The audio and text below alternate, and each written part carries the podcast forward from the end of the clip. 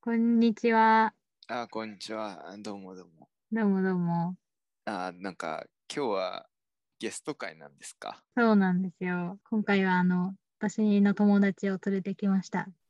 あ、カイさんです。あ、どうもようこそ。あはいどうもどうも、なんか、 はいあよろしくお願いします。えっ、お願と、いします。ね、なんか、会とか変な名前になってますけど、あの、数学をやっています。おまあ、だからなんだって話なんですけ ど、いーいやいやいや。や、突然、なんか連れてこられて、ちょっと、ね、どうしたらいいのかみたいな。すいません。なん何の話するのなんか何も決めずに、なんか呼んだらなんかあるかなって。なるほどね、そう、あの、岩田さんとは6年くらい、結構、そしはて、いカッパさんとは今日初めて会ったという。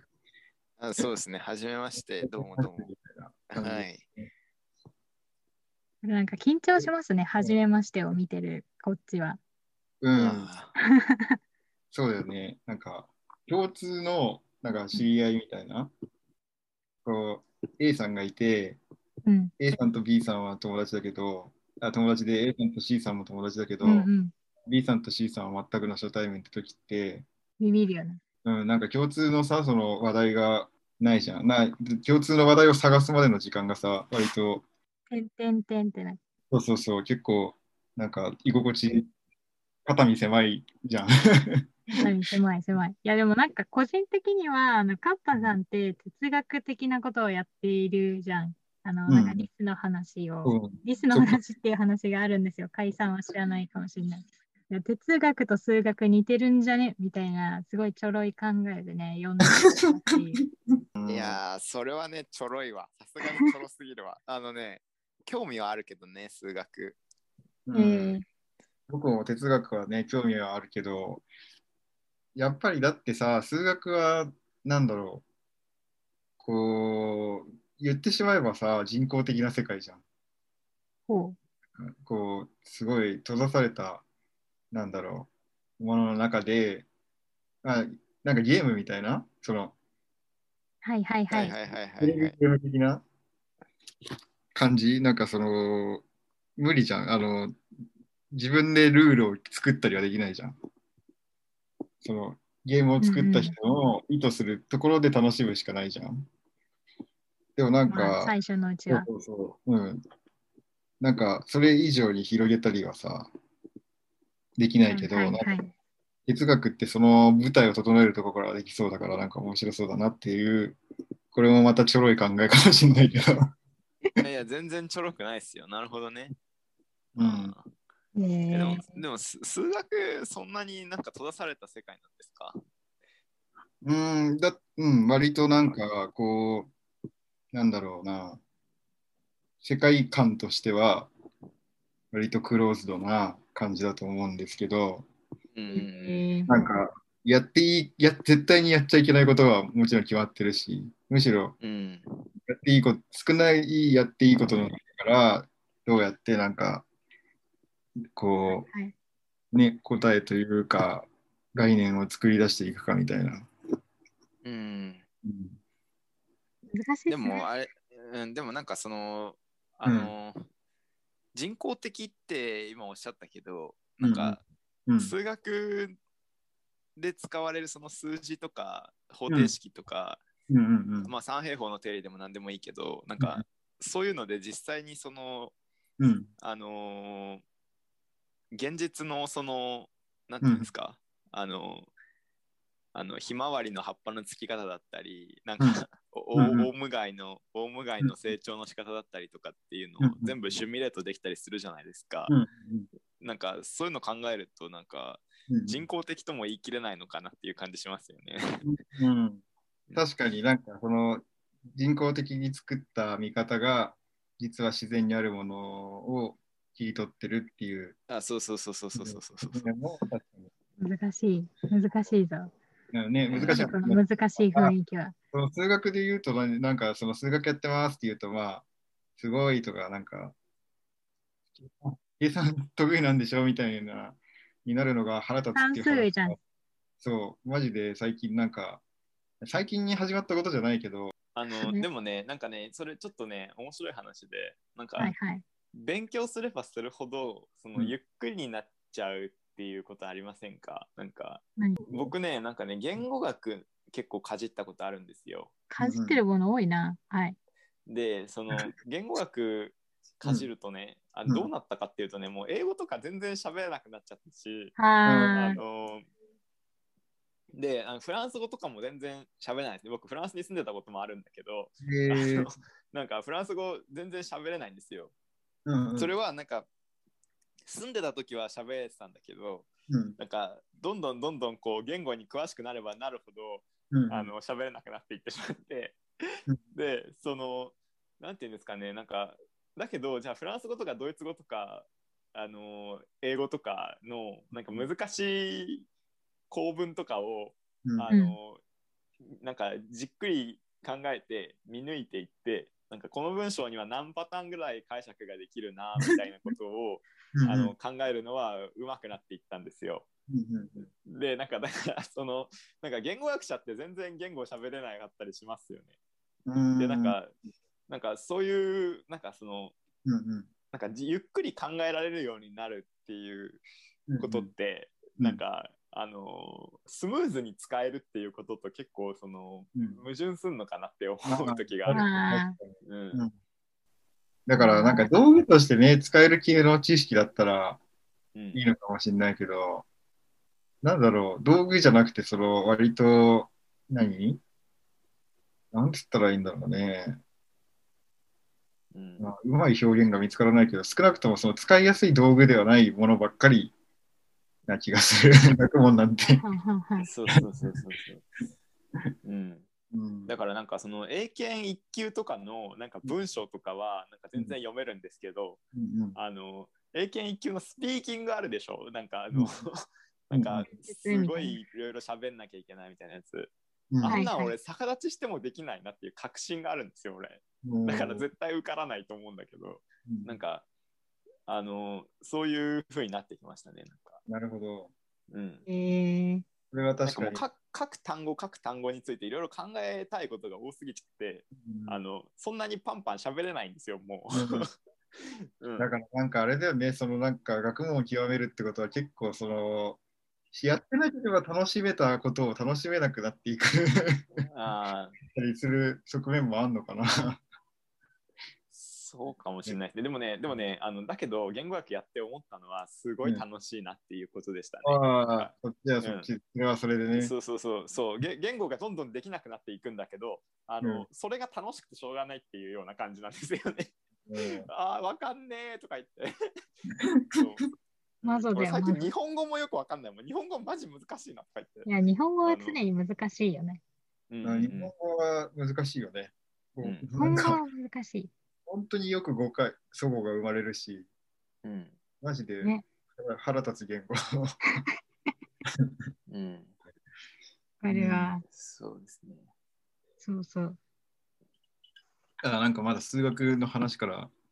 うんやった話しかしてないけど、なんか、ね、何もないんだけど。 何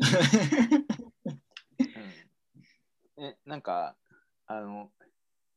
何なんか自己紹介的なことはないですか特に好きな、うんどうかいうんうんうん。なんだろうな自己紹介か。とか言うのも嫌ですよねなんかね自己紹介とか言われてもねそうそう。でなんか大抵のね、就活あるあるよね。休みの日何してますかってやつ。ああ。ー私は寝てます。それのさ、もう反対にそれその質問の意図って何なの何なんだそれろさ、うねね。ね寝てますってさそれコミュニケーションをもう寝てます拒否してるよねそれいやそうだよねうんなんだろう、なんか、絶対何も広がらないじゃだんからなんかアウトドアなのかな、インドアなのかなとか、ああ休みの時間まで仕事の内容に引っ張られてて、それがいい方向性なのか、悪い方向性なのかとか、うん。そいや、なんかね、その、就活したことないもんで、う。うん、っていでうのも、が、ああ、そううだ、んそれ言ってないね。だから今、あのドクターの1年生で数学を研究してるんですけど、なので、はそはの、ね、就活で周り結構ね、その、なんだろう、後輩だったりとか、就活とかしてて、なんかいろいろ話とか聞いてると、なんか、なんでそんなこと聞くんだろうみたいなのが、の方がめっちゃなんか気になってきちゃって、はなんかその質問で何を見てるのか、何をその何知りたいのかみたいな方が気になってきて、本当そうなんなかんだよね。それってさ、でもさ、なんかふ普通に生活してて、普通にその会話をしてたりしても、うん。なんか、なんだろう、何考えてんだろうみたいな。えそうそうそう、なんでこの人そんな質問するんだろうなみたいな時が、あなんあ、か、はいはい。その人が知りたいことを返さないといけないような、なんかね、脅迫観念を感じる時が、ええやばいあれ。それやりがちかもしれない。あとなんかね、その、なんだろう、その相手がその質問に対して、こう、こう返ってきてほしいなみたいな答えに、はいはいはいはい。思わない回答をあえてしたくなるようなマジ感え、覚。なんか聞いてる、聞かれたことに答えたくない派もしかして。いや、答えたくないっつうか、明らかにこうこ、こいつからこういう答えを引き出そうって、ななんか誘導尋問的なはいはいはいは持ち方をしてくる人がたまにいて、い。へえうん、なんか、でもそれ、あれなのかも、僕があんまりそのコミュニケーションを取りたくないと思ってるから、 そういうふうああ、に、もなんかちょっとあれなのかも、ひねくれた、う、わかるな。なんか話してて楽しい人ってさ、ある程度想像できるけど、うん、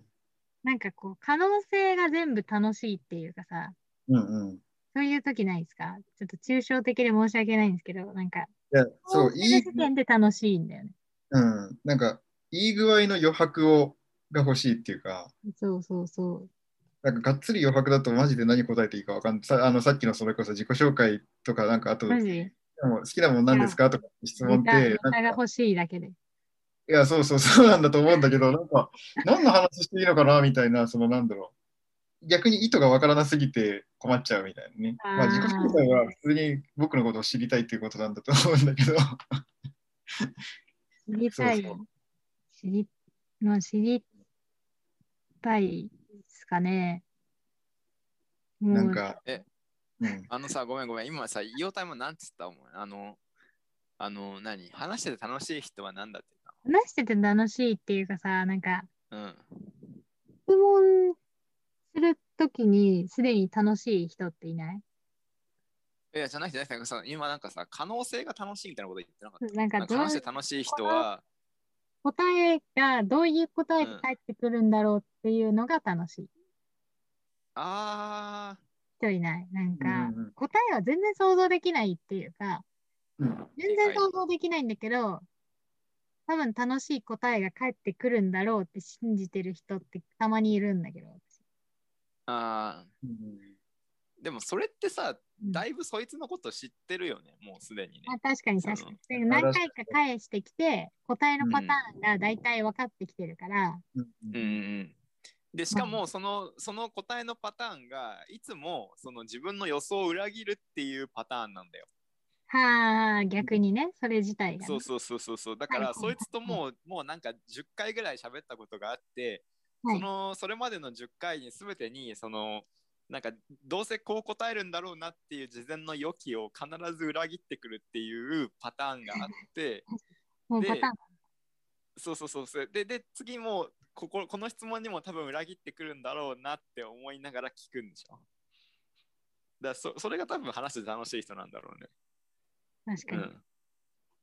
そうかもだかな。らあれじゃないなんかさあの質問の意図は何ですかっていう風な質問をすればいいんじゃない質問されてさ意図がわからない時あそうそうそうそう、それは本当そうだと思う。なんかう、 ん、それってこういうことを聞きたいっていう認識で合ってますかっていうことをえ聞き返しちゃう。あはいいはいはいはいね、あそう、なんか、なんだろう。自己紹介って、え、何知りたいですかむしろ。 っていう感じ。 ーうんうん。いやなんかそのイオタとどういうなんかつまりあの、うんうんカッパとカイさんの一応共通項っていうのは、一応伊予田の知り合いっていうことでしかないじゃないですか。ないね、確かに。でそうすると共通の話題っていうのはなんかないってさっき言ってましたけど、うん一応論理的には伊予田のし伊予田っていう共通の話題があるはずなんですよ。うんうん。でそのどういう経緯であのうん伊予田の知り合いになったのかっていうのが知りたいんですよああ、なるほど。ね。あ結あ、構はいはいはいはい。うんうん。あそれはね、深い話なんですよ。 うん、えなんかさそれさ自分でこれから話す話深い話なんですけハどードル言をわれるとさ,、ねハードなんルか、さ急急激にさ、うん。うん、まあいいや、そうそううん深いのね分かった聞くよ聞く聞く。深いくないな。え、じゃあ、じじゃゃああ僕、カイさん深いよくは話せないから頼んだわ。マジいや、なんか、え、なんていうかな、なんか、あのね、カイさんがいらなかったことが私にとっては嬉しかったことっていうのがあって、うんうん。っていうところですかね。あなん、かそうね。そうそうそそうそうそうそう。いや、なんか、う。うん。カイさんが、あの、なんか、えっと、私はすごい目が、あ、なんか、イオタってめっちゃ目が悪いんですよ。でうん、なんか、大学にいた時とかに、あの、黒板の字が見えないんですよね、マジで。だから、なんか耳でずっと聞いてて、意味わかんないなって思ってた授業とかが結構あって、うんでなんかその時に先生がめっちゃ言葉で説明する授業があったんですよ。うん。うん。人のなんか対等の際は一番なんかめっちゃ下がついてる方の際ですとかいうようなもうどうでもいいそのノートが取りやすい授業であるだけのうん授業なんですけど、うんでそれになんか甲斐さんが出てたおかげで先生がそれをめっちゃ詳しく喋ってるっていうのをうんある日発見して確か。うんそう、めそうなんっでちすゃよ。お礼をだから言いたかったんですけど、うんその時はなんか知り合いじゃなくて、うんうん。で、なんかその後、なんか甲斐さんが喋る時に誰でも行っていい講演会みたいなのがあって、それに行って、し行ったのが最初の多分出会ったきっかけ。そうだね。いいや、だから、岩田さんが目悪くて、黒板の字が全然見えなくてって言ってたけど、あのそれだー、け。ね、そう、僕は、あれ、だからね、もう、誰にも負けないくらい目が悪い から、その、全く黒板の字は見えないし、もちろん、全く何も見えてないんだけど、そういう事情があって、だからその、じ授業を受けるときに、先生になるべくその黒板の字を読むようにしてくださいって言ってたのが、え、あれ何自分で言ってたのうん、基本的にね、その授業を受けるときって、はいそうはい。やってやっぱり言ってた。え、ただ、あの先生はものすごくて、そうやってそのなんか漢字一文字一文字の説明をしたりと細か。かすぎんだよな。そう、それね、細マかジすぎでるっていうね、のは私は知らなくて、めっちゃ優しい先生だと思ってた。そう。で、あ後で、その、その授業がすごく良かったって話をね、したと きに、逆に僕はもうその説明がくどすぎて、もうもうマジで聞いていられなくて、ずっと寝てたっていう。ネタ話をしたら、岩田さんがめっちゃ笑ってたっていう、なんかそんなのがね、出会いのきっかけかな。で、なんか、たまに会ったり、なんだりしてるっていう感じ。ね。私は全然数学は詳しくない。なえいなんかさ、ふ深いな、おい。深いじゃねえか。ちょっと待って待って、深いな。ちょっと待って、あのさ、意外とあの、下が下がある方のさ、うん、さ際ったら何ですかえそれマジ意味が分かんなかった。何あそるじれゃん。斎藤の斎ってさ、漢字いっぱいある。はい。下があるっなてい何ちょっと待って、今書いてみるから。え、なんか一斉の性をさ、下にかん、なんか示すみたいなやつないじゃん。あ伝わってますで、なんかたまにさ、なんか人の名前とかになってくるとさ、なんかごちゃごちゃする人がいる。あ斎藤さんの際ね。そうそうそうそう。斎藤さんの際。だから一斉のせいは月みたいになってるよね。そうそうそうそうそうそう。そういうことそういうこと。そえれがさ、なんか祭りみたいになってるじはいはいはいはい、祭りみたいになってるよ。わかるよ。ゃん。いや、とか、なあんかうとん、なんて言うんだろうな。なんかさ、音は一緒だけど違う感じとかさ、うん。なんか音にてってて聞き取らないけど、なんか全然こう検索ワードでも引っかかってこなくなっちゃう時があるじうんゃん。そんな感じうん。ああ、ノート取る時とかね、本当に目見えないとね、何にも授業が理解できないんですよ。それな。 いや、それなって言ったけど、でも、いや、マジで、でも、あの、さはいい斉藤さんの際が、なんか、その漢字のね、形とか説明されてもね、正直、情報としては、いらなかそう言わなかったよ ねそこがちょっとあんまりちゃんとね、その先生にいはや、だからなん意図がか伝わな、ってなかったけどね。でもなんかそれはね、やっぱ会話してよかったなっていうのはうんうんあったな。うん。うん。あっいやたけど、でもまあ、ありがたかったんだよ、その時は、私はすうんごうい。ん両風のり、うん。他の授業はマジ、マジなんか、あの半年ぐらい何やってたんだろうなって感じ。よくないよね。なんか最近の大学生とか本当羨ましいですよね。なんか、あれなんだ ああ、全員最前列じ確かに確かに。ゃん。素晴ズらしいよ。ズームだからってことズームでスライドとかね見ながら。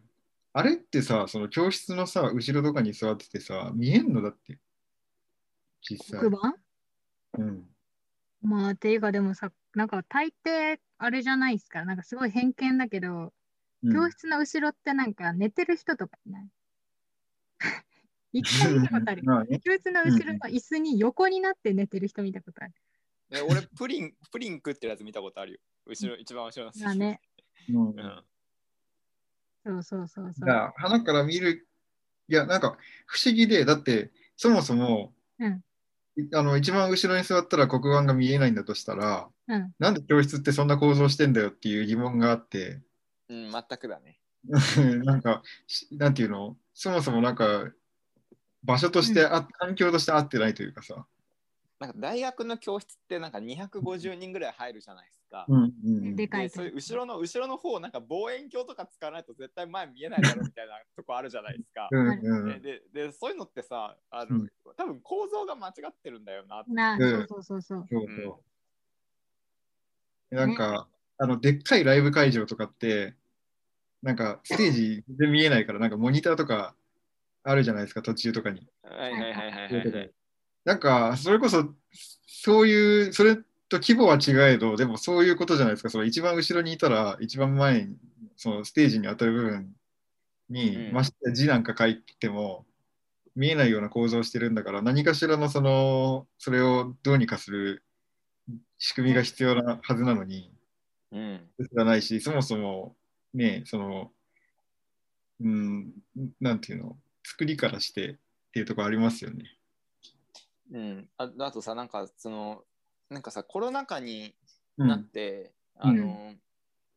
なんかずっとそのあのコロナ禍になるまでずっとお願いだから、そのオンライン配信してくれって言ってきた人たちがいっぱいいて、そのいろんな、あの事情でね、うんうんその見えないとかうん歩けないとか、そのいろいろんな事情があって、うんあの頼むからオンラインにしてくれって言ってた人言ってきた人たちがいっぱいいたわけですよ。うんうんでそのその人たちがそのなんかずっと断られてたっていうんですよねその、うんうんあのオンラインにするのは無理ですって言ってうんオンラインもしくは動画配信とかうんはいはい。ででそのどれだけやばくてもその現地まで来いって言われてたわけだけど、うんううんん。なんかコロナ禍にうん。うんなんかなってあの、一気にオンラインになったじゃないですか。うんね。でなんかそれで結構喜んでるっていう話を聞いてその人たちがねそのコミュニティが。うんでそれだけじゃなくて今までなんかそのそんなことは無理ですって言ってきてた人たちいっぱいいたわけだけどうんなんかあの単にやりたくなかっただけなんだなってことが分かったっていや言ってて、そんの、単になんかつまりそれは物理的に無理ですとかお金的に無理ですとかだったら、うんコロナ禍になってもできないはずで、うんあの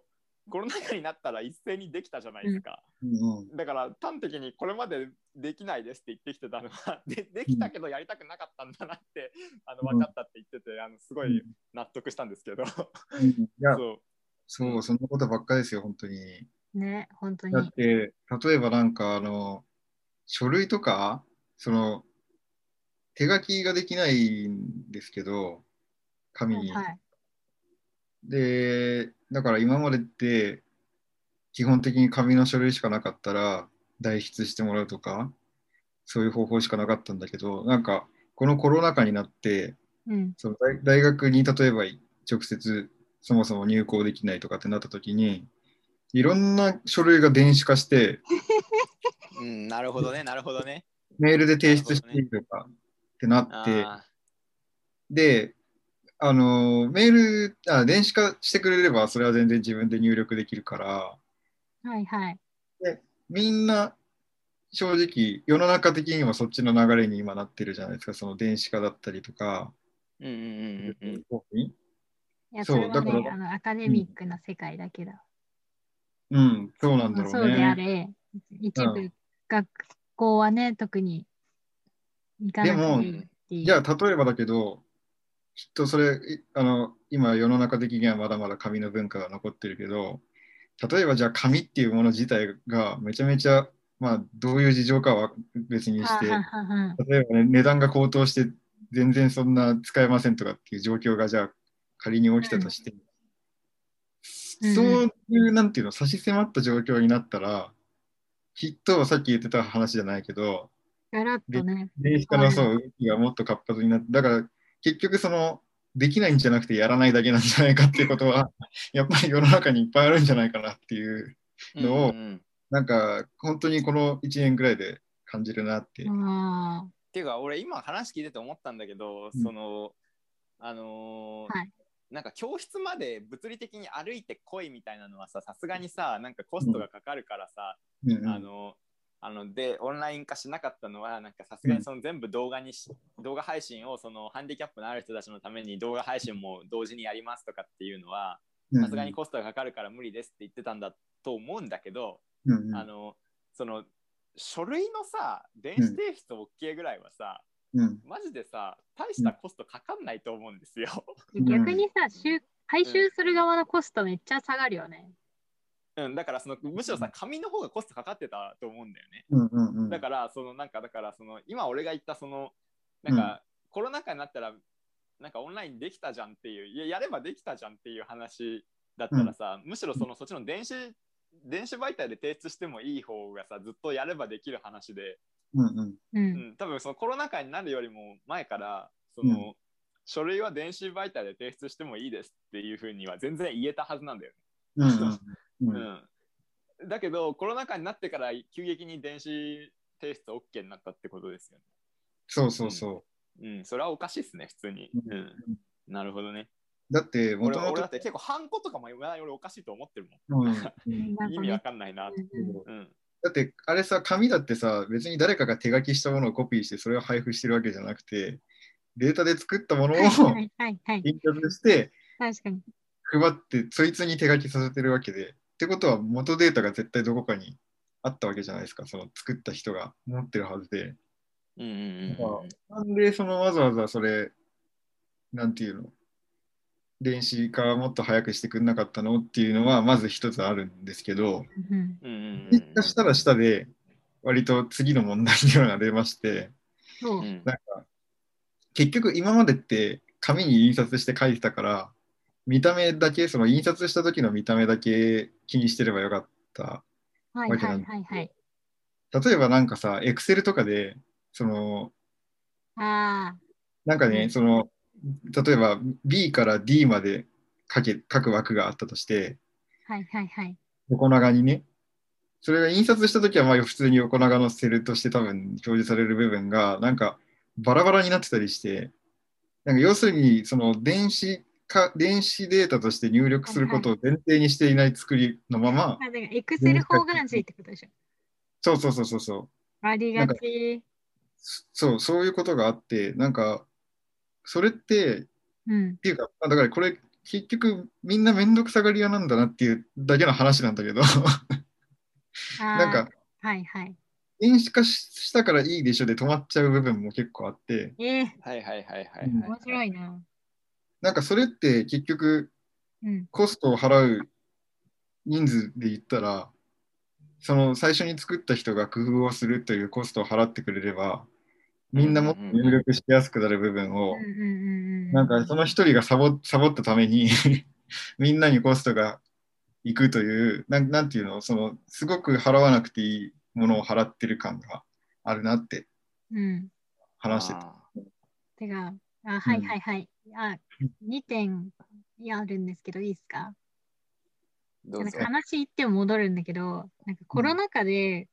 コロナ禍の前からなんか感じてるのが、なんか、あの、全然関係ないんだけど、なんだっけ、あの、ベルリンの壁ってさ、めっちゃなんかある日突然崩壊したんでしょ崩壊したっていうか、なくなったんでしょ、なくなっそた、うだねなんか通れるようになったんでしょうんてか通れるようになりましたっていう誤報が出ちゃって、え、通れるようになったんだって思っいたらや、、だからあのなんか、、そう、通れるよう常になっちゃったになんか私世界っていうかもう何かに対してこう変えられないものっていうのもあるだろうけどなんか多分変えたくない人の意見とは別になんかあれ変わっちゃったみたいになるんだろうなと思っててなんなんかあらゆることに対してあらゆることってほどでもないんだけどだからなんかコロナ禍でなんかしょそういう突然オンラインになったとか紙が減りましたみたいなのってすごいなんかコロナ禍がその誤報代わりっていうかそんな感じな気もしてるんだよねすごいうんうんだからなんかコロナ禍が得意っていうよりはその石というかその平らなみ水面に投げられた石が今回はコロナ禍だったっていう認識をしてるんだけどうんうんとか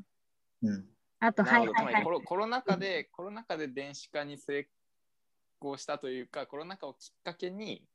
あの、やればできることにみんな気づいちゃったっていうことね。そう、だからなんかさ、なんかうんうんうん今回すごいコロナ禍が一番なんかすごい流れですねみたいになってるけど、うん言うて今までの何か、なんかその歴史の転換点っていうのって、きっとなんか別のことでも転換してたんだろうな、みたいな感じううんんううんんで。うんうんいやまあなんか毎日ニュースで言ってんの、すごい、いや、気をつけなきゃいけないなとは思ってるんだけど、うんなんかでかく捉えすぎじゃねって思ってるうんうん気はしますね。なあるとほど全然関係ないんだけど、なんかエクセル方眼紙とかあるじゃん。うんあれってさ、そもそもなんか今、印刷を一回通して、そこからまた一回データに直してうん集めようみたいな思ってるから、うんあんのかなと思ってて、なんかさ、将来的にはさ、書類って全部横長になんなんじゃないのって思ってる。おー横長になるか、もう書類っていう概念が、多分 A4 とかいう概念がなくて、うんうんうんうんだってさ、エクセルで入れる必要ないわけじゃん。普通に Google Google っていうかフォーム、フォーマットになってて、うん入力が上からこうだんだんあればいいだけじゃないうん確かにね思うんだよね。うんなんか確かに Excel ってすごいなんだろうなあの視覚的にうん。情報を整理するためのものっていうか、そのだからマス目の概念をそのまま電子化しましたみたいなものを、まあ表っていう捉え方の方があれなのかもしれないけどでもなんか、あれってさ Excel ってさなんか A 番地で言うとさなんか A の1からはいはい。めちゃ右の方まであるじゃん。で、下の方もめちゃめちゃあるじゃん。ある1万、1万、10万、なんかいくつかあるよね。コントロールプラスさ、下矢印置くとさ、たまにめっちゃ下まで行っちゃうよね。そうそう。研なんか、究でたまにやるわ。ああれはさ、だから言ってしまえばさ、その全部の範囲を使い使う人にとっては、印刷なんかししても意味ない。ああ、はいはいはい。限界があるっていうかね。あれじ、あの、なんていうの、構造自体は、多分だけど、印刷をそんなに前提にしてない構造をしていて、ああ、ね。その電子的なうんあの、広がりの、なんていうのかな、一番のこう、あの、そこを一番、ま、前に押し出したいものなんだと思うんね。だけど、それを無理やり印刷しようとするから、うんうんさっき言ったみたいにね、その A4 っていう、なんていうのこの現実的に扱いやすい規格のサイズに収めるっていうことのせいで、なんか、大変だいよね。ろいろね、そう、縛りがそうそうなんですよね。気がするなん。だからいまだにさ、なんかペーパー、結構なんか社会的にもさ、紙とか印刷物は減らそうみたいな、いやなんうかん最近仕事とかでもなってるんだけど、じゃあそもそもなんか、あとその、なんていうの、メールは横長だけど、うんうん。なんかそのお知らせとか来るときにさ、縦長のお知らせで来たりするじゃないですか。縦の A4。まあ、たなんか正式な書類ってさ、大抵なんかこう、縦長あって、うんうん付けがあって、タイトルがあって、こう縦長っぽくなってて、何卒お願いいたしますみたいなおー感じじゃないあれってすごいさ、なんか、あなんか視覚的な問題かもしんないけど、うん何をもって縦長であるべきなんだろうっていうのは思ってああ、それか、あんまりちゃんと考えたことなかったわ。もうない、ないかもしんないわ。普通になんか、いや、自分がとらわれてるだけかもしんない。だってさ、うん縦長のモニターなんてさ、普通使わないわけじゃん。そうなんなんだかよね。パソコンのディスプレイとかでさ、そうなんだそういうものもあんのかもしれないけど、てかなんでさ、縦長なん、横長なんだろうね。私たちが見てるモニターって。結局見やすいんじゃないの横長の方が。いや、僕、モニター見ないんでわかんないですけど、 どうなんですかね、その辺。パパちょっさとんどう見えなんるです人かの意見も知りたいけど。いえ、あの、パソコンにモニターなしで使ってるってことですかや、モニターはあるけど、えっ、と、で、モニターも一応表示はされてるけど、うんうんうん。こうなんだろう、えっ、と、モニターに出てる内容を音声で読み上げてくれるようなソフトをはいはいはいはいはいはいはいはパソコンい。をすそうげ使ってえ。はいはいはい。そうそうそう。だから正あ直のうん。いいかな、みたいな。あの、すみません、あの、ちょっと確認なんですけど、さっき甲斐さんが言ってた、その、なんだろうな、トラブルがよく分かってなくて、まだ、あの、ちょっと確認なんだけど、あの、電子化コロナ禍を、まあ、あの原因にじゃなくてきっかけにってことだと思うんだけどつまりあの、いあのベルリンの壁みたいにあの、うんうん。あのみみみんなやろうと思えば別にいつでも倒せたんだけどきっかけがなくてうん、で、あのベルリンの壁解放されましたっていうきっかけが、あの誤報だったんだけど起きた結果本当に解放されたっていうやつだったじゃないですか。はいはいはいえ。そそれそれと一緒でその、あのみんな電子化しようと思えばできたんだけどあのうんめんどくさくてやってなくてでもコロナ禍が来た結果、うんあのあやればできるんだなって気づいてみ一気に電子化が進んだっていうことはあると思うんだけどあのでその結果なんかそこでみんな終わっちゃったっていうのがさっきのあのカエさんのなんか面白い指摘で、うんその時にどういうトラブルが起きたのかっていうと、うんあの、あれですか、その、エクセル化されたんだけど、それを印刷すると、うんうんえっ、と、ぐちゃぐちゃになっちゃうっていうことですか。いや、えーっと、うん。なんうんと、そうではなくて、あの、Excel 化はされたんだけど、うんうん。すごく入力しづらいフォーマットになっちゃってるっていうのが正しいのかな。その、ああ。こう、手書きの、手書きを前提にしてるから、すごい、例えば横長にこう、セルを結合した感じに、うんうんなんか枠が取られて、例えば名前を入力するところとか、うんうん。うん。取られてるんだけど、なんかデータ上全部バラバラのセルになってて、うんうんこう横に4つくらい本当はセルが並んでるスペースに手書きだったら名前を書くべきところなんだけど、全部こうマスが一個一個、なんていうの、マスのままになっちゃってるっていうか。だから入力しようと思ったらそれを全部こう選択して、セルを結合して横長のやつを作ってとかっていうなんか一手間挟んでからそこに文字を打つなりしないといけないんだと思うんですけど、それうをん。なるほ初ど、つまり、うん。初期設定として、うん、あのーやっといてくれればよかったのに、そうそうそうえそっとう。うんなんかもらうデータ、最初のデータがつ積んでるっていうか、もう全然オワコンだから、そうそうあそうそうの。 あの毎回うんあの個別化するため、つまり個別化しなきゃいけないね。一人一人がこの個別に個別化して、個別化する作業をしなきゃいけないっていうことです。そうそうそうです、そうです。さだから最適化っていうか、個人に最適化する作業が残されたっていうことですか。個人に最適化ってフォーマットとしてなってないってことでしうん、なんか、だから、こなんだろうな。そうそうそうそう、個人に、初めにやっといてくれれば、うん。手間はこっちはかかけられずに済んだのにっていうことが割と多いなって。で、人によっちゃ、なんか、なんだろう、パソコンよりも手書きの方が楽だぜみたいな人、普通に見える人たちでも、例えばその、その、なんだろう、印刷して、手書きして、それをスキャンして送り返すみたいなことをしてる人なんかもいて、それって結局やっぱり電子化したはいいけど、その電子データがめっちゃ扱いにくいからそうなんじゃないのってうんうんいう。うんのもちょっと思ったりして、そういうあれですね、トラブルです。うん。うん伝わってない気がするな。いや、伝えわってないっと、多分だから、あれでしょ、うんだからそそれの、がエク悪いんじゃないそれ。いやいや、じゃなくて、じゃなくて、その、エクセルのさ、うんあの、新規作成っていうボタンを押すと出てくる最初のファイルがあるじゃないですか。うんうんうん。なんか、あの、一番、一番なんていうの、 なんかシンプ京ルな都みたいな、なうんんうか、ん5番の目みたいな。 そうそう、一番何も考えてないやつあるじゃないですか。うんうんうんなんかあれみたいな感じで、あのー提出提出用フォーマットとしてあれが出てきちゃってそうそうそうそうそってことですよね。でそうそですれでここっちがその最初からなんかこう様式をこっちが作んないといけなくなっちゃってるってことですよね。う。そうそうそう。で、なんか例えば、うんうんうん向こうが指定してる、なんていうの先に書いてる部分、題名だったりとか、あの項目だったりとかうはん、ちゃんと、はい向こうはちゃんとその、なんていうか、見栄えがいいように整えてはいるんだけど、うんそれ以外の場場所はまだ京都のままで、 はすごい分割されちゃってるわけですよ、最小単位で。いはいはいはいはい。こうなんていうのあ、テトリス的な感じで、その、決まってるじゃないですか、その、ちょっと書かなきゃいけないスペースっていうのは。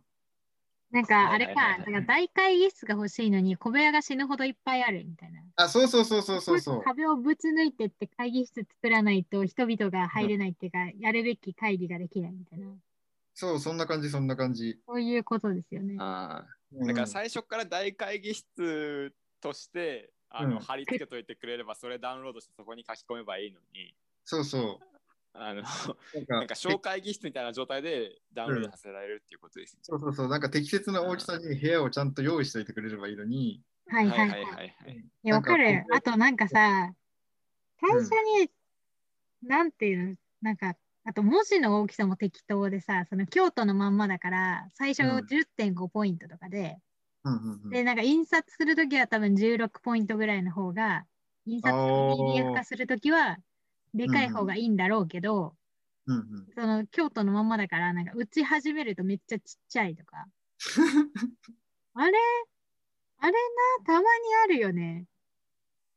うん。だから、やっぱりなんか、そう考えると、確かに印刷を前提としてるものいやに、無理やりうん出されてる感がすごいなあれじゃないなんかガイドライン不足っていう説ないああ、なんかだから電子化とかだけ言っててさ、うんうんうん結、局じゃあエクセル渡せばなんとかなるんでしょみたいな。うんうんうんなんだよなうん、うん、確かにそれはあるかも。ーという気なはん。か、なんか何をやったらいいのかわからないのに、やれとだけ言われてるから、とりあえず自分のできる範囲でやってみましたみたいな感 じで、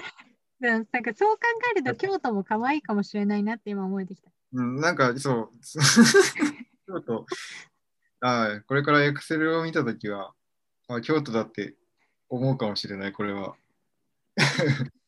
うん。あの、だから何も、何も手を加えてないやつでしょ。あのうん、最初のやつ。いや、うんわかりやすいよ、京都。いいと思う。ねうん。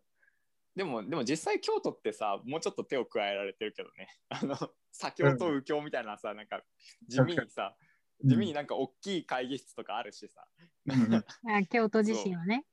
そう京都自身は。うん。ニューヨークとか行った方が良かったかもしれない。いやー、あり。うん。うん、まさにブロックね。確かに。そうそうそう。うんああのあのそうさねでもさなななんかそうのん電子化に逆らう流れもあるじゃないでもそうはしてもはいはいねはめっちゃうんハンコで使ってるんですけど、最近。はいハンコのめっ話ちじゃゃないです何ね。電子書籍、電子署名とかハンコハンコいやいやとかとかえごめんごめん今今言うハよンとなんコて言ったさ、死ぬほど使ってるんだけど、ハンコ。あハンコねううんんまあでそれもはおなん役か所はそうだろうねいや、なんか印刷すんのがめんどくさいんだよね。もう新しく印刷すんのめんどくさいから、うんうんあの、 いや、だって紙、紙減らせって言われてるから、うんたまに印字が間違っちゃった時とか、それこそなんかエクセル方眼紙をエクセル、京都っぽいエクセルを頑張って印刷したんだけど、間違えちゃったみたいな時、うん。ボールペンで二重線で消して、ハンコを押せば収まるでしょって思ってる。な、ハンコ無駄だわ、普通に。あ、どうぞ、カッパさん。はい。いやあのさなんかそのなんて言うんだろうななんかうん。さっきちょっと哲学の話したからちょっとだけ哲学の話すると、おリスそか、のリスか。いやリスじゃないリスじゃない哲学ってさあの基本的になんていうのかなそのあのーなんだろうな一つの価値がすごいこう盛り上がった時に、うんあ、のそうそうじゃない方の価値のあの伝統とかも実はあるっていうふうなことをあの言っていく学問なんだよ。あの そへれえそれはやあのつまりその明らかに例えばさそのうーんなんだろうななんかこうえっ、と例えばだから電子化の価値電子化することがいかに素晴らしいかっていう話を聞いた時にはうんあの必ずねその自分がコミットしてなくてもっていうことが大事なんだけどっていうかむしろコミットしてない時の方がそれやった方がいいんだけど、うんあの一切共感できなくてもあのそうじゃないって言ってるやつがいる限りはそっちのあの価値を育んできた思想的な伝統っていうのも実は必ず参照参照してみるっていうようななんかことをやってて。うん、ででさ俺その俺は電子化大賛成だしペーパーレス化も大賛成なんだけど、うあん。のなんでペーパーとかそのにこだわる人たちがいるのかなっていうことを考えてみたのねさっき。うんうんで、うんそれで今俺は思ったんだけどあのあのタイムズっていう雑誌があるじゃないあの、はいなんかあの雑誌になんかロストインサイバースペースっていうあの記事が一回出たことがあって、うんうんでなんかそれってどういう記事かっていうとあのなんかあのあの夏目漱石とかあの、の研究してる人とかって夏目漱石がどういうことを考えてたかっていうのは実は作品から調べるっていうよりもあのむしろそのなな夏目漱石が編集者に送った手紙とかうんあのがあるわけですよでそれが全部残ってるのね今あのうんうん100%完璧に残っていてそのお金がないんでちょっとお金貸してくださいとか太宰治が編集者に金の無心したりとかね、うんなんかそういうあの書類が全部残ってて今うんうんでそのそのなんていうのかなあの俺は今こういう作品書こうと思ってるんだけどでもやっぱり俺はこういうのあんま好きじゃないからちょっとこういう作品にしようと思ってるんだよねみたいな編集者とのやり取りとかも全部残ってるわけですようんうんで夏目漱石研究とかする人はもうそむしろそっちがお宝なわけだけどうんそのじゃあ今そのなんだろうななんか電子化していくことによって何が起きるかっていうと、うんそのなんかあの例えば編集者とのやり取りを全て手紙じゃなくてメールになったじゃないですか今。うんうんでそうするとそのあの例えばなんだろうな村上春樹とか現代の作家とかがうんその俺はこういう作品じゃなくてこういう作品がいいと思うんだよねって編集者に送った時にうんその例えばじゃあ集英社とかの編集者のあのあのパソコンにその村上春樹からの手紙が入りますよね。うんでその手紙どうなるかっていうとあの23年経つと集英社の編集者が変わって、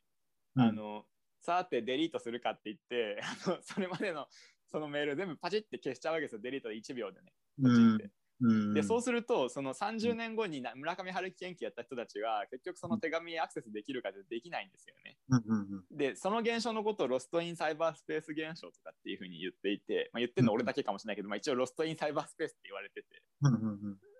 つまり、その、あの、で、実際、例えばジェファソンって言いますよね、あの、あの憲法を作った人、あの、はいアメリカの。うんえーで、そのアメリカの、アメリカの憲法を作った時に、いろんな、その密約とかやり取りがあるわけですよ。その、うんいろんな利害関係組織が、なんかこういう、あの、法律作った方がいいんじゃないかとか、あの、うんなんだろうな、あなユナイテッド・ステーツなんか結局あれ、なんだろうな、50個の国があのユナイテッドしたふりをしているだけのその連邦国家っていう、かっこ笑いみたいな組織なんで、うんあのアメリカ合衆国ってなんていうのを作るときにごごあの、50個の国の利害関係がクソほど矛盾するわけですよ。うんうんだって50個全部違うことやりたいんだから。うんで、実際南はその奴隷残したかったけど、うん奴隷残したくて自由貿易したかったけど北は奴隷廃止したくて関税貿易したかったわけじゃないですか。うんでそれが南北戦争とかに結実していくわけだから結局そのあのなんかこうやりたいことが全部違うわけじゃないですか。うんでそういうことをやりたいこと全部違うからだからみんなでこう手紙とかをやり取りしながら一生懸命こううちの国はこういう感じでいきますドンみたいな感じで憲法って作るわけですよ。うんでその時にそのじゃあジェファソンアメリカの憲法研究者が何を参照するかと当然ジェファソンがいろんな人たちとやり取りした手紙が膨大に残っていてうんでその手紙が博物館とかに保存されてるからそれを読みに行くっていうようなねそういうことするわけじゃないですか。うんうんでもその電子化すると多分それができなくなっていくっていうようなことがあるのかなっていうふうに、まあ一応思ったね。うんうんえー、で、いやだからそのなんか多分ね電子化嫌だっていう人たちはねなんか多分2パターンいてなんかその、うん紙の読みやすさみたいなものをうんうん言う人もいるじゃないですか。うんうんはいはいあのちなみにあのあの何僕の僕にいろいろ教えてくれた先生とかっていうのは絶対に電子化無理って言ってる人なんですけど、うんうんあのそれそれも受けるんですけど なんかうんあのなんかなんでかっていうと、うんまああのやっぱ紙ってうんなんかどこまで読んだのかとかなんか あの手触りとかうんなんかそういうのいろいろ言い言いますね。あの本当かよと俺思いながら聞いてるんですけど、うんなんかそういうのがあるみたいな。電うん電子化されてるとそういうのが全て失われてしまって本の理解度とかが全然変わるってことだと思うんだけど、うんうんとあとあとそのだから今言ったその後からその保存できできるのかっていうね。ううんんなるほどうんえなんか今聞いてて思ったことがまあ2つくらいあってなんかまずさ次さっきのことで言うとその手触りとか、このそのどこまで読んだかみたいなことって、うん割とさっきの京都的な発想に似てる気がしててその範囲が確定してるわけじゃないですかその紙という紙のまず大きさが決まってるしあと物理的にページに渡っていかないといけないとかすごくだからなんていうのそのブロック分けされてる中で情報を整理してるからそういう人にとっては紙やっぱりなんだろうそれと情報を整理するっていうことがすごく直結してるんだろうなっていうことがまず一うつん。うんうんなるほどなるほどつまりなんかその本のこの辺に書いてあったっていうのは Excel でいう番地のこの辺っていうのとあのそうそうあのイソモルフィックっていうか同型だってことですよね。そうです、そうです、そうです。はいはいはいはいはいなるほどね。うん、それがまず一つ思ったのと、あとなんか、んその、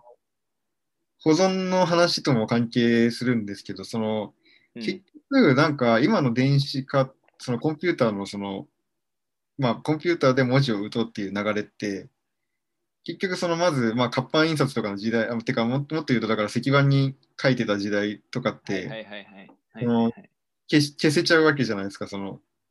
消せちゃってて保存が効かない時代がまずあって、うんうんでまあ紙だったりなんか何かに掘り付けるっていうようなことでうんうんうん保存をしようって流れからのまあ活版印刷とかで大量にすれるようになりでタイプライつタまーがりつまりその、うんお音声で喋ってた時代があるじゃないかってことですよね要するにそのもう喋ったらその場で消えてっちゃうっていうような時代があったそうそうそうまずそれがあって次にそれが保はい存はいはできいるようになってはいはいはいはいでそういうでタイプライターみたいな機械が発明されはいはいはいそれの延長上じゃないですか今あるコンピューターで打ってそれはをいはいはいはいはい印刷して残そうとか、印刷して何かそのうん書類を作ろうっていうのって、うんうんそれ自体、その営み自体は全く電子化ではないと思うんですよね。そのコンピューターっていう道具を使ってはいるけど、これは全然電子化じゃないと、まず、うんうんうんその道具が電気的に動くものに置き換わっただけで。うんはいはいはいはいはいはいうんで、じゃあ、じゃあ電子化ってどういうものなんでしょうかっていう部分の、なんか問題な気がしてて、その、今、あの、手紙がメールに置き換わってとか、その、はいはいはいはいはいなんだろう、手書きしていたものをワワワープロっていうか、その、キーボードで打つっていう、あそうそうそうそうそうそうそうそう変わってっていう感じで、なんかその、連続的にというか、その延長線上にあるじゃないですか、それらは。ありますねうんそうで、なんか、なんだろうな、そそこに割と無理が生じてる部分はある気がしてて、その、電子化を今後進めていくんだったら、そういうやっぱりさっき言ってたみたいな、どうやって記録を残すのかとか、あとは改ざんされちゃうことのなんか問題だそうそうそうそうそうそう。うん。そういうものがやっぱりあると思うんですけど、じゃあそれって紙でもあり得ることなのかどうかっていうう部分。ん、だからさ、そのなんかああたかもさ、連続的であるかのように言うんですよ。つまり、えっ、と、うん音声があってうん、それをなんかこう、あのくさび型文字みたいにうん石板に刻みつけて、うんで、その刻みつけたやつじゃなくて、今度そのムーバブルタイプっていうのをグーテンベルクが発明して、そ、の何かそのいろんなこうなんて言うんですかあのえっ、とな並べ方とかが自由になってさその今まではその、なんだろうなあのなんだろうなんかアップルだったら A と P と P と L と E っていううん5つのタイプを使えば、あのうんそれで活版印刷できるじゃないかって言い出したわけですよね。うんうんででそそうやってこう、あのー少しずつテクノロジーが発達していったっていう話であって、うんでででその先にその、うんえー、と手紙がメールになるっていう話があるんだけど、うんあのその時になんか、うん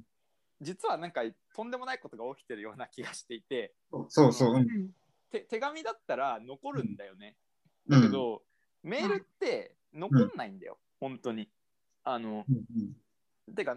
残んないっていうかどこに行っちゃったか分かんなくなっちゃうのあまりにも大量にあるからその、うんうんメール例えば俺もさなんかさあの5年ぐらい前からあのにその大好きな人からもらったメールとか、うんあのあるけどじゃあそれを、その今検索できるかっていうとあの検索するのめっちゃめんどくさいのねその、うんもうだってさ1,000件とか1万件とかあるじゃないメーラーにねうんそそれが検索じゃないんですか。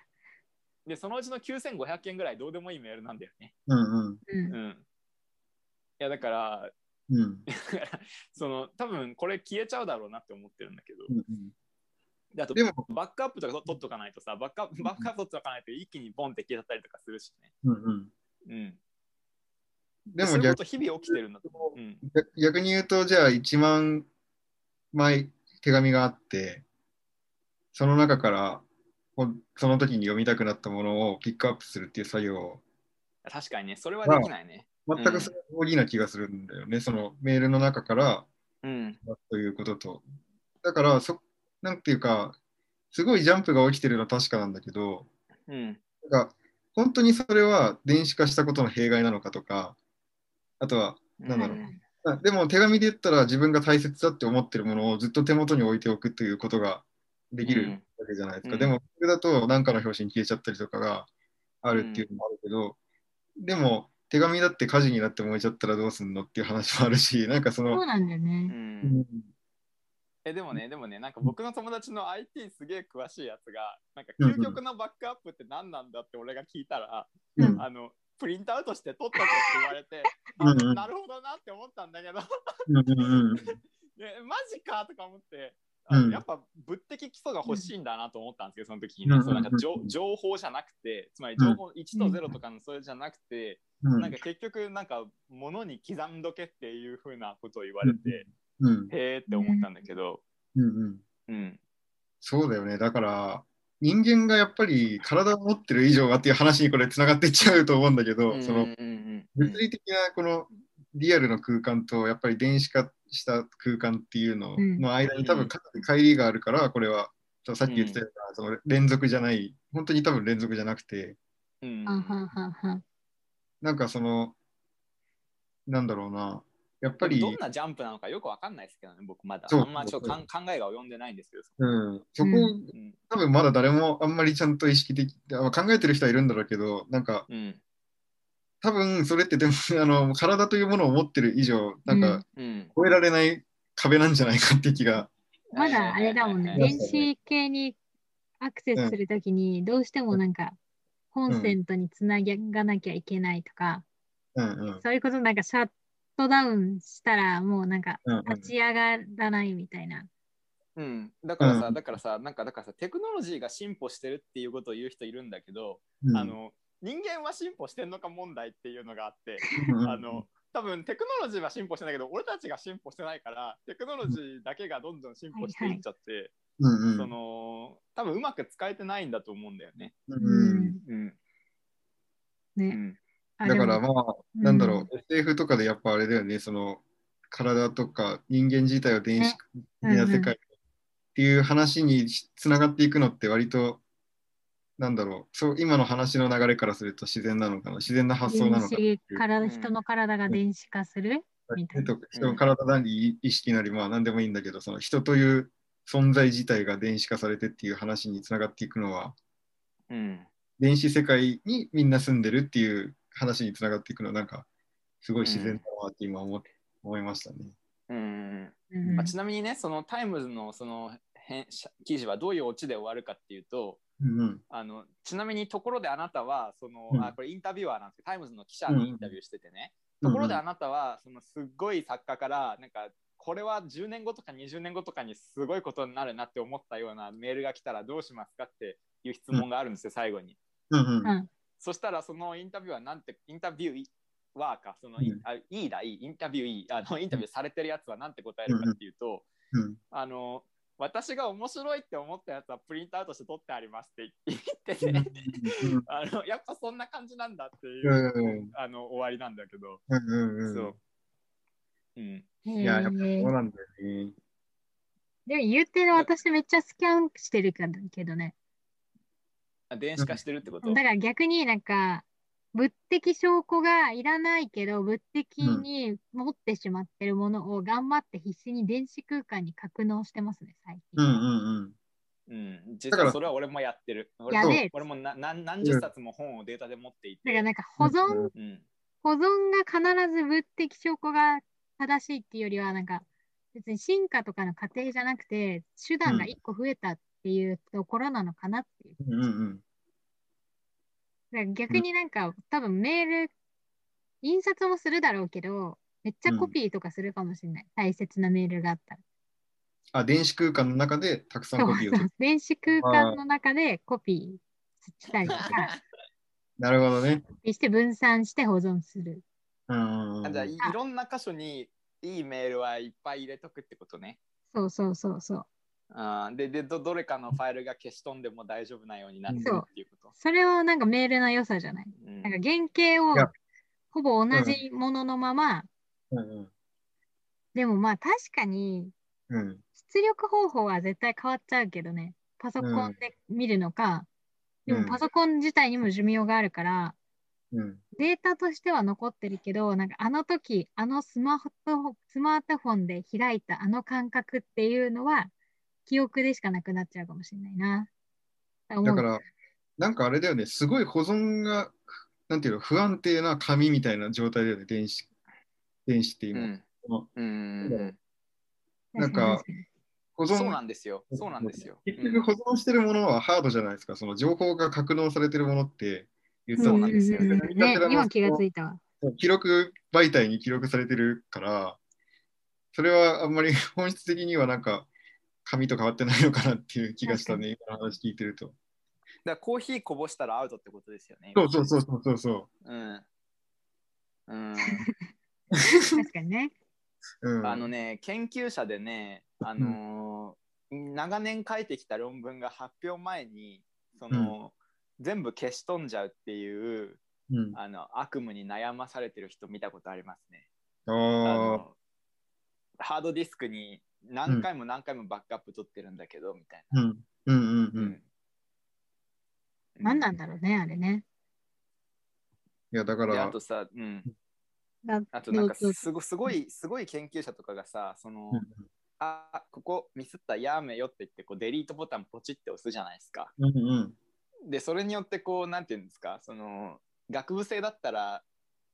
多分1年ぐらいかけて書いたであろうようなパラグラフとかが、うんうんその1個スパーンって消えていくわけですよね。ロストインサイバースペース、それこそロストインサイバースペースなんだけど、うんうんではい多分バック、はいはいはいでそのも戻るボタンを押せば多分復元できるんだけどそれって。うんその時はね。でもうん、あのその後に多分50回ぐらい操作を繰り返しても戻るボタンを押しても戻らなかったりするじゃないですか。うんうんうんありがち。うんうんでそうするとそのなんて言うんだろうなんかその昔だったら夏目漱石とかが二重線をつけてその、うんあのこのこの段落はちょっとやらかしたのでって言って二重線をつけたりしてやってたのが、うんその今やもうなんかどういう修正をしながらその著著作を書いたのかっていうのが多分その著ある著作が世界を変えた場合にうんうんあのてか著作を変えた著著作なんか死ぬほどあるわけだけどその、うん世界を変えた著作がこれからも出てくるに決まっていてその時にどういう遍歴をたどってその本ができていたのかっていう生成過程をたどるみたいなことは多分できなくなっちゃうんだろうなっていう、うん俺思ってますけどね。うんうん確かに、てかそうやって考えると、電子、逆に、だって電子なんてさ、いくらでも保存できると言ってしまえば、保存できるわけじゃないですか。うんうんそうんうのん過程も全部保存できたらいいのにね。えでもなんか修論とか結構保存してきたけどね。いや、じゃなくてもっと細かい範囲でさ、その、えなんかその修正履歴とか残すじゃないですか、最近。うんうんうん。あれそれもそうなんだけどさ、そのなんていうのかな、その、ここでデリートボタンを押したとかさ、そういうレベルで。いやでも確かにそれたまに思う。たまに思うぞ。いやーでもそれもさ、うんなんか今までの、うん。今までのものの書き方にとらわれすぎている気がします、ああ。そこに良さがあるみたいな。いや、だからそれはね、そのね時代の転換点なのかもしれないよね。だから今がちょうど。ーワンちゃんね。うんうん。きっとなんか研究したい人は今後も研究し続けるんだろうなっていう気がしている。どういううん頑張って。ただね、そのちょっとね、あの今面白いなって思ったことを言っちゃうと、その、うんなんだろうな、そのさっきのさ、その意識を電子化するでも何でもいいけどさ、うん。そのそういう考えってさなんかこうやっぱりさ心身に言論っていう問題がさ あの前提されているなって思ったのつまり、うんあのさっき人間が身体を持っている限りって言ってたけど、うんうんそのじゃあ身体取り去ったらあのー多分意識もなくなっちゃうんですよね。うんうんうん今のとこうんろつ。まり身体身体抜きの意識っていうのを俺たちは今考えることができないと。うんはいはいでなんだけどなんだけどその人間の電子化してサイバースペースの中であの生きれるかっていう話って、うんその心と体が分離できるっていう発想に立ってるだろうなっていうふうに今聞いてて思いましたね。ああーえーそれでちょっと、ちょっと今、すごい質問したくなったことがある。はいはいはいはい。うん、例えば僕は今、両目が見えないという状態にあって、はいはいはいあ。るわけだけど、それで、例えばこれで僕が、じゃあ耳が聞こえなくなりましたと、次に。で、両手両足使えなくなりました。うんうんうんでまあまあ、もちろんその取り去っていく限界は人間の体だからあるけど、はいはいはい。そその話でいくと、なんかど、どこからがその、じゃあ、 なんていうの、その意識と、うんやっぱり脳,、脳さえ残ってれば、それは意識、なんていうの、うんおうーん、だでもそうか、その質問はあれ、あのなんか、うまい質問にならないか。なんか、もともとやっぱり体というものを持ってたという前提があるから、うんうん、空間というか、その、なんだろう。うーん、えなんかその、体を取り去っちゃうと意識もなくなっちゃうんじゃないかっていう場合って、うんうん意識っていうかその心っていうものの居場所は脳脳にあるっていうことでいいんいいのかなそのなんかああ。いなや、んかそれがですね、うんそこもすごい微妙な話で、あのん脳ってあのうん中枢、中枢ですよね。うんうんで、中枢って末端のためにあるんですよ。あのうんあのあうの末ん端は中枢のためにあるって思ってる人がいるんだけど実は違くて、うんあうの中枢って末端のためにあるんですよねだだかうらん中枢の方が後にできたわけですよ、ねはいはい全然だってあの昆虫なんて中枢神経持ってないけど異常なほど機敏に動くでしょ、もう信じられないぐらいの機敏さで動きますよね昆虫ってね、でそうするとその、まあ、人間にとってあのなんだろうな歴史が古いのはうんあのどう考えても、ま、末梢末梢神経の方で、うんうんあのでそのでその末梢たちが大量の情報をうまいことを、あのーえっ、となんていうんですか統合インテグレートするうんあの末梢たちがすごい情報をやり取りしてるから、うんうんえっとそれをうまいことインテグレートするための、まあ、電話交換手みたいなその、うんあのーたたくさんの末端が、えっと、すごいいろいろ仕事してるんでそれをうまいことまとめてやるっていう後後追いで出てきた期間が脳だと思うんですよね。うんうんうんでそうなるとその意識が脳にあるのかっていうのはちょっと微妙なことでうんそのあのじ実際問題あのなんていうんですかの脳脳ってのは後からできたもんで多分、あの僕は全身の神経うんを考えた方がいいと思ってるんですけどの脳にだけに意識を縮約しないでね。あなるほどね。なるほど、うんなるほど。確かにその、その、そっか、そういう理屈でいくと、確かうにん体うが、うん、んなるほど、でね。でそれでそれでそのだからこそその僕はそのなんだろうな、あのーでね それでそのであの多分五感って今おっしゃったけど多分五感全部取り去っても、うんままだやっぱり意識残ると思いますよ。そのうんどういうことかっていうとその、姿勢のねあの感覚ですね。そのうん姿勢あの運動運動感覚とかキネステーゼ、あのなんていうんですかえっとだからうーん例えばえ耳聞こえなくなって目見え目見えなくなってっうんうんていう状況になってもうん。その動かせるところ残るんですよね。はいはいはいはい。うん、でそうすると動かせたところはあのんどこが動かせたのかっていうことが分かるはずなんですようんうんあの自分でね。うんうん。つまり今、今そのえあと外的外観が全部失われたとしてってことですよ。外外観その暑さとか寒さとかうんんそういった外外外的な感覚が全て失われたとしてもその今自分がどういう姿勢をしてるのかとかが分かるはずなんですよ。はいはいはい。うん、だからそのなんだろうな自分の身体を運動させてる感覚っていうのは多分あの 残ると。で,、うんでそれそれで自分の身体がどういう状態にあるかにを気づいているっていうことが多分僕は意識だと思ってるんですけど。あわかりあ、ますおーなるほど。うんうんうーんままあ、あ、でも、でだからだから意識っていうのはやっぱ結局その体がどういう状態にあるかを気づいているっていうことでしかないので。うんうんあの意識と体ってやっぱ分離できないんじゃないかなっていうふうに僕なんか思ってるんだけどう、んうんうんうんなるほど。うんこれは、それこそ。話になりそう。いやいやでもねいいですいいですあのいやでもねあの超面白かったですねうん今日、あの じゃあこれえっと、面白いねまああどどどうしますなんかまたまた来てくださりますもしかして ああ、全然全然こう、もうめっちゃ楽しい、こういう話。なんか、あマジでうん、なんか逆になんかテーマ決めなくてよかったなみたいな。テーマ、あオッケーオッケーオッケテーマじゃないよかったなって。ーはいはいはいはいはいはめっいちゃ。楽しいです。じゃあとりあえずこんな感じで。ありがとうございます。はいじゃあお疲れ様ですそうですはいね。あの、なんか意見があったらアンケート欄はいはがいあるので、リスナーの皆さんはよろしくお願いします。ういっす切ります。ではでは、はいはい、ありがとうございましたあ。りがとうございました。うん